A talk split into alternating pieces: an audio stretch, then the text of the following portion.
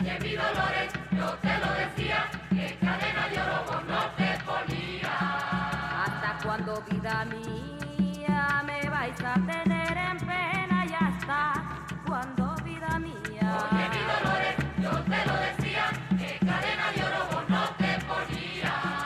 arrastrando una cadena de noche y también de día, de noche y también de día. Los brujos de Chávez, la magia como prolongación de la política. David Placer.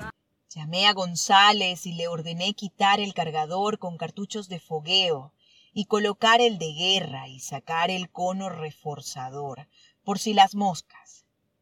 Mientras yo pasaba el riachuelo y avanzaba hacia la casa con muchas precauciones, él me prestaba protección. Me asomé por la ventana y estaba vacía la casa. Luego miré más allá hacia donde corre el agua y observé con estupor una gran cantidad de velones de todos los colores esparcidos por el suelo, todo cubierto de hojas secas. Seguía avanzando y le hice señas a González para que me cubriera. Cada vez tomaba yo más desconfianza del lugarcito ese. Me olía a brujería o cosa parecida. Más adelante hay una pequeña casita, muy cuidadosamente y mirando hacia todos los lados me metí. La sorpresa fue mayor aún.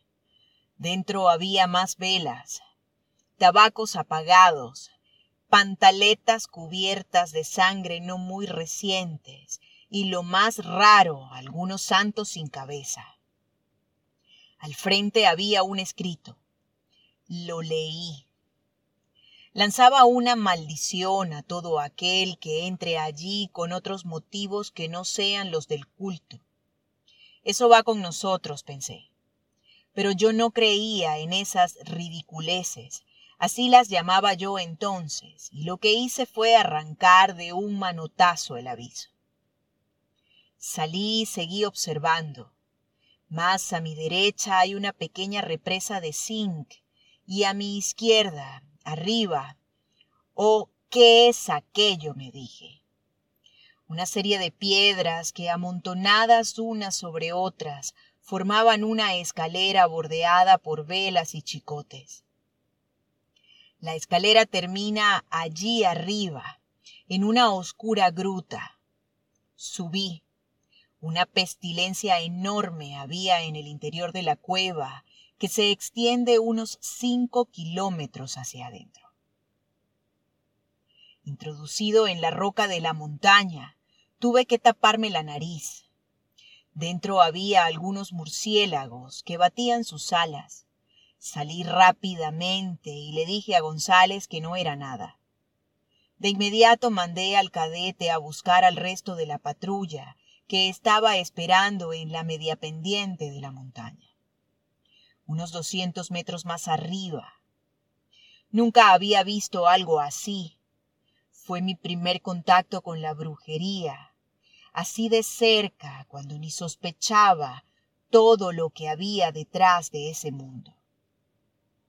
En esa época no creía nada de eso, solo confiaba en la buena suerte y en la mala suerte. Y hoy, al recordar aquellos años, siempre regresan a mi memoria las frases de uno de mis brujos en La Habana, que cuando lea esto sabrá quién es. Es mejor que tus enemigos no crean ni en tus rituales, ni en tus sacrificios, ni en tus hechizos. Así pensarán que todo lo malo que les pasa es solo por la mala suerte. Los brujos de Chávez, la magia como prolongación de la política. David Placer. Valiente casualidad.